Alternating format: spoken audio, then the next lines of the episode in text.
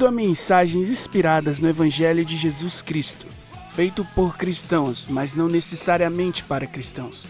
Está diretamente ligado às origens do gênero de música que por mais de meio século fez a cabeça da juventude, formou opinião e mudou a forma de pensar a música. Hoje nós vamos começar a conhecer essa história. Então prepare-se para viajar no tempo e. Senta que lá vem a história.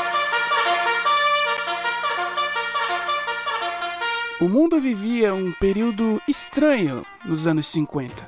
Após sair vitorioso da guerra, os Estados Unidos se mostravam pelo mundo como uma potência bélica e assumiu o protagonismo também ditando os sucessos no âmbito musical no mundo inteiro tendo um período de maior convergência de novos sons e ritmos sendo feitos por pessoas cada vez mais jovens, cada vez mais testando e experimentando coisas. Entre Guerra Fria e novo marco cultural, os anos 50 reservariam para a humanidade também o surgimento do famigerado, controverso, aclamado, amado e maravilhoso rock and roll.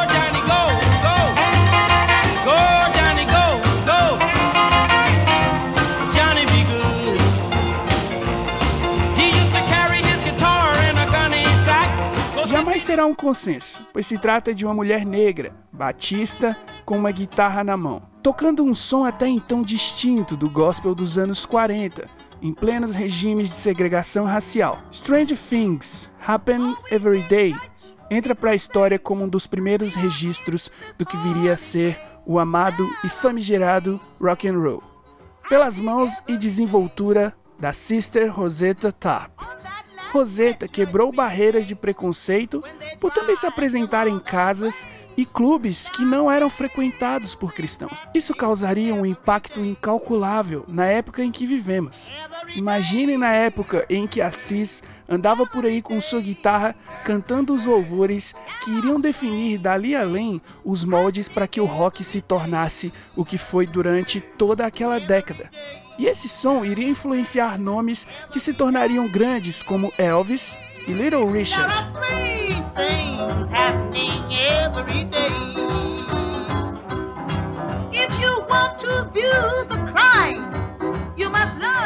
E o Elvis, que já nos anos 50 já incorporava em seus álbuns e canções algumas influências desse gênero, lançou quatro álbuns de música cristã: o Peace in the Valley em 1957, His and Mine em 1960, How Great Thou Art em 1967. Esse que é considerado um dos divisores de água de sua carreira, e He Touched Me em 1972.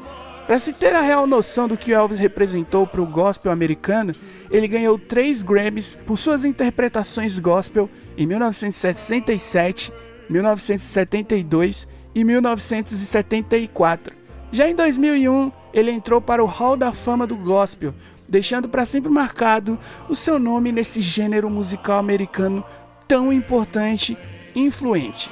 Entre os seus sucessos gospel estão Peace in the Valley, Cry in the Chapel, sucesso mundial em 1965, How Great Thou Art, entre outras. Muitos o consideram como um dos maiores intérpretes desse gênero, tipicamente sulista nos Estados Unidos.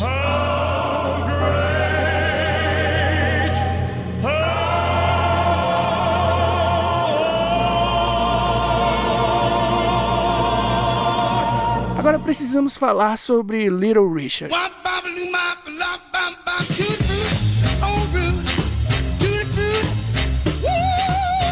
Uma figura influente na música e culturas populares por sete décadas.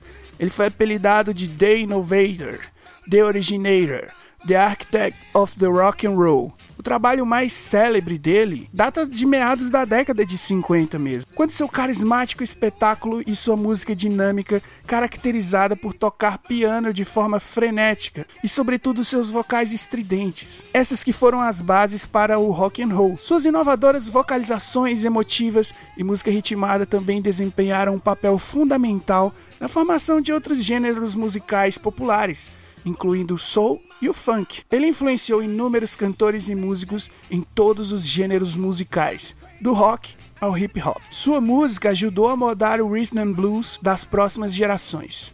Nascido e criado num lar evangélico, Little Richard teve um encontro profundo com sua fé no fim dos anos 50.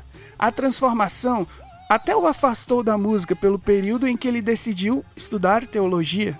Em 1970, ele foi ordenado pastor e passou as décadas seguintes celebrando casamentos, principalmente de amigos. Little Richard foi inspiração para outras lendas do rock, simplesmente os Beatles, que abriram shows seus em 62 em sua turnê pela Europa, e mais precisamente Paul McCartney, que tomou de referência seus precisos trejeitos vocais para se expressar cantando. Muito diferente do que temos hoje, o gospel que dentre os seus significados pode remeter à música com um teor bíblico ou espiritual, era influenciadora não só pela mensagem, mas também pelo som. Está diretamente associada a todos os movimentos musicais do fim da primeira metade do século XX. E artistas como os Little Richard e Sister Rosetta deixaram seu legado para a posteridade. Deve ser horrível ouvirem de onde estão que esse som seria associado, principalmente pelos seus próprios párias, algo demoníaco e nem um pouco ortodoxo. A liberdade de pensar a cultura como inspiração divina, sem métricas insólitas, iria nos mostrar ao longo do tempo como custaria caro se afastar desse protagonismo no meio comum da arte como um todo. Como diria o Zé Bruno do Resgate, se virando para dentro ignorando quem está de fora. Mas essa história está longe do fim. Os anos 70 trariam um importantíssimo capítulo dessa história peculiar, de sons pesados atrelado às mensagens de vida. Você por acaso já ouviu falar do Larry Norman?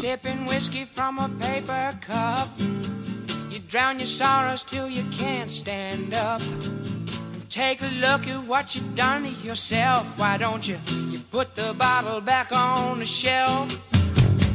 Yellow fingered from your cigarettes. Your hands are shaking while your body sweats. Why don't you look into Jesus? He got the answer. Tido por muitos como o pai do rock cristão, Norman estava acompanhando tudo o que rolava nos gloriosos anos 60, a época mais efusiva do rock, com a invasão de bandas britânicas nos Estados Unidos, com movimentos de contracultura, Beatlemania, lutas por direitos civis e o uso indiscriminado de LSD. E um claro esforço para parecer algo extremamente excêntrico, se afastar dos tradicionais costumes cristãos que moldaram o Ocidente por séculos. Nisso tudo, Norman decide por igualar o ganho das guitarras elétricas, mas falar de Jesus e de quem Cristo era. O Norman que fez a sua estreia no rock fazendo parte da banda People, a banda que vai aí até alcançar alguns resultados expressivos, como ter o seu single aí no 14º lugar do Hot 100 da Billboard. Mas o envolvimento de seus membros com a Scientologia fez com que Norman se afastasse da banda. Na verdade, ele acabou sendo expulso da banda porque os membros da banda porque os demais membros da banda queriam que ele fizesse parte do rolê da Scientologia. E dali em diante o Norman seguiu com a sua carreira solo. E aí o gospel, como um mercado distinto, começou a ensaiar o que seria. Diante hinos inspirados, mas sem nenhum apelo comercial para colocar um povo para ninar.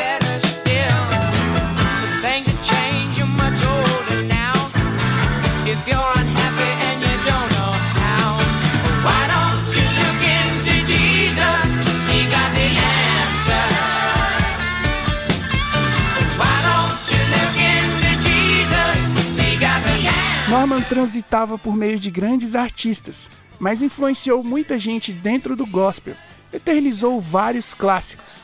Mas diferente dos demais já citados aqui, não é tão mencionado fora dos currais evangélicos. Fomos de registros históricos de pioneirismo e o oitavo maior artista de todos os tempos, segundo a revista Rolling Stone, para um som 100% de nicho. E vejam só onde isso iria dar.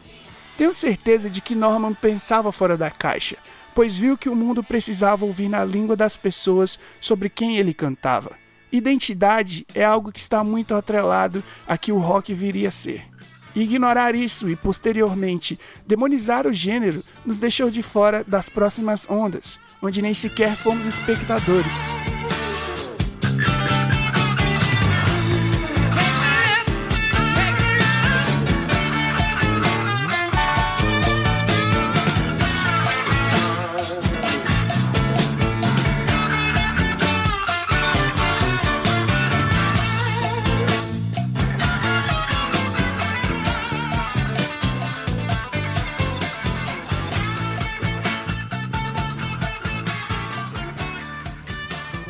Mas vamos falar agora de uma banda que atravessou os anos 70 e é muito querida por muita gente que já há 50 anos acompanha bandas cristãs. É claro que eu estou falando do Petra. O Petra é uma banda de grande sucesso no meio cristão, tendo ganhado muitos prêmios e vendido milhões de discos. Os primeiros anos da banda, no entanto, foram de grande polêmica no meio cristão, pois o rock era mal visto pelos cristãos conservadores norte-americanos da época. O Petra só ganhou o sucesso e a aceitação depois de quase oito anos no anonimato. Desde então, a banda esteve constantemente nativa até o fim de 2005, quando Bob, quando Bob Hartman decidiu encerrar as atividades. Até que em 2010 a banda voltou a se apresentar, lançando próximo aos 40 anos de fundação do grupo o disco Back to the Rock, com a formação dos anos 80. A banda foi fundada pelos guitarristas e compositores Bob Hartman e Greg Hoff em 1972, enquanto estudavam, enquanto estudavam no Christian Training Center em Fort Wayne, Indiana. Lá eles encontraram o baixista John DeGroff e começaram a tocar juntos. O baterista Bill Glover entrou depois na banda. O conjunto fazia parte do Jesus Movement, um movimento cristão de contrapartida ao movimento hippie Apesar de não ter emplacado nenhum grande sucesso durante essa época, o Petra construiu uma base sólida de fãs. O álbum de estreia que leva o nome da banda foi lançado em 1974. No início, Hartman e Ralph dividiam os vocais, mas no próximo álbum, Come and Join Us, o baterista auxiliar de palco Greg X. Vos foi convidado a fazer os vocais principais da banda. Vos aceitou e o grupo continuou seu caminho. Pouco depois do lançamento desse álbum, Ralph, DeGroff e Glover deixaram a banda, e Hartman ficou sozinho com Volts, que foi um período de instabilidade.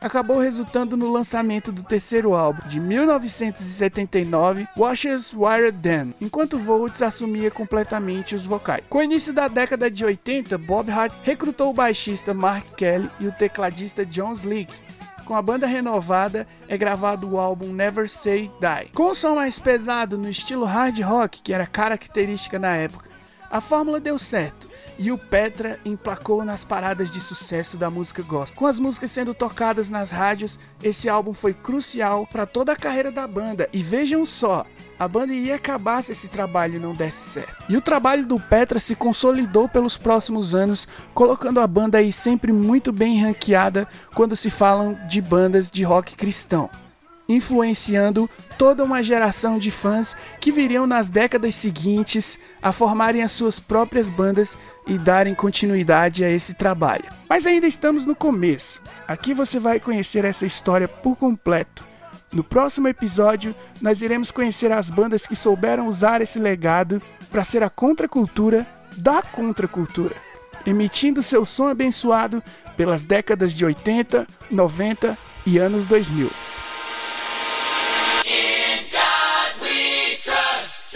Então não percam o próximo episódio da série especial sobre a história do rock cristão aqui no Rcast.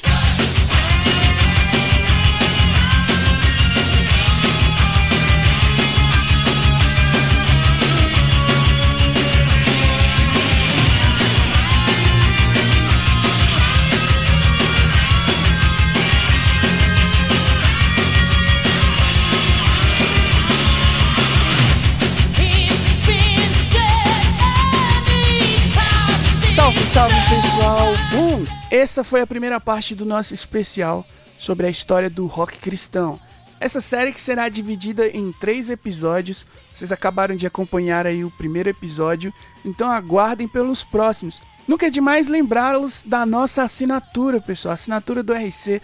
Você que quer colaborar, quer que esse trabalho continue, quer que ele continue sempre melhorando, quer que tenha cada vez mais qualidade, que tenha cada vez mais conteúdo, você pode nos ajudar a manter o Rcast e as demais produções do RC no ar. Basta se tornar um apoiador do Rock Cristão. Acesse a nossa página de assinatura do nosso site e fazendo a nossa assinatura, você vai garantir vários benefícios, como participar, por exemplo, do nosso grupo exclusivo do WhatsApp para apoiadores, onde a gente troca várias ideias sobre vários assuntos. É um grupo exclusivo para apoiadores.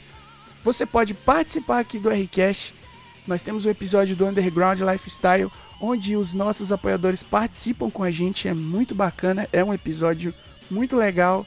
Inclusive tá para sair desse mês e você concorre a prêmios. Prêmios esses que são exclusivos. São produtos do RC que ainda não têm sido comercializados. Esses produtos são exclusivos e nós estamos promovendo esse sorteio exclusivamente para os nossos apoiadores. E dependendo da categoria em que você fizer a assinatura, você tem aí mais chances de ganhar. Você garante mais vezes o seu nome aparecendo nesse sorteio. Então, se além de participar de todas essas facilidades, todos esses benefícios, você quer nos ajudar a manter esse trabalho no ar, faça a assinatura do RC, garanta os seus benefícios, garanta a sua presença no sorteio e nos ajude a continuar com esse trabalho. Beleza, pessoal? Eu espero que vocês tenham curtido esse episódio. Na semana que vem nós estaremos de volta com mais um episódio do Rcast. E é isso, fiquem com Deus. Um forte abraço do seu amigo Dedel Marques e eu, eu fui!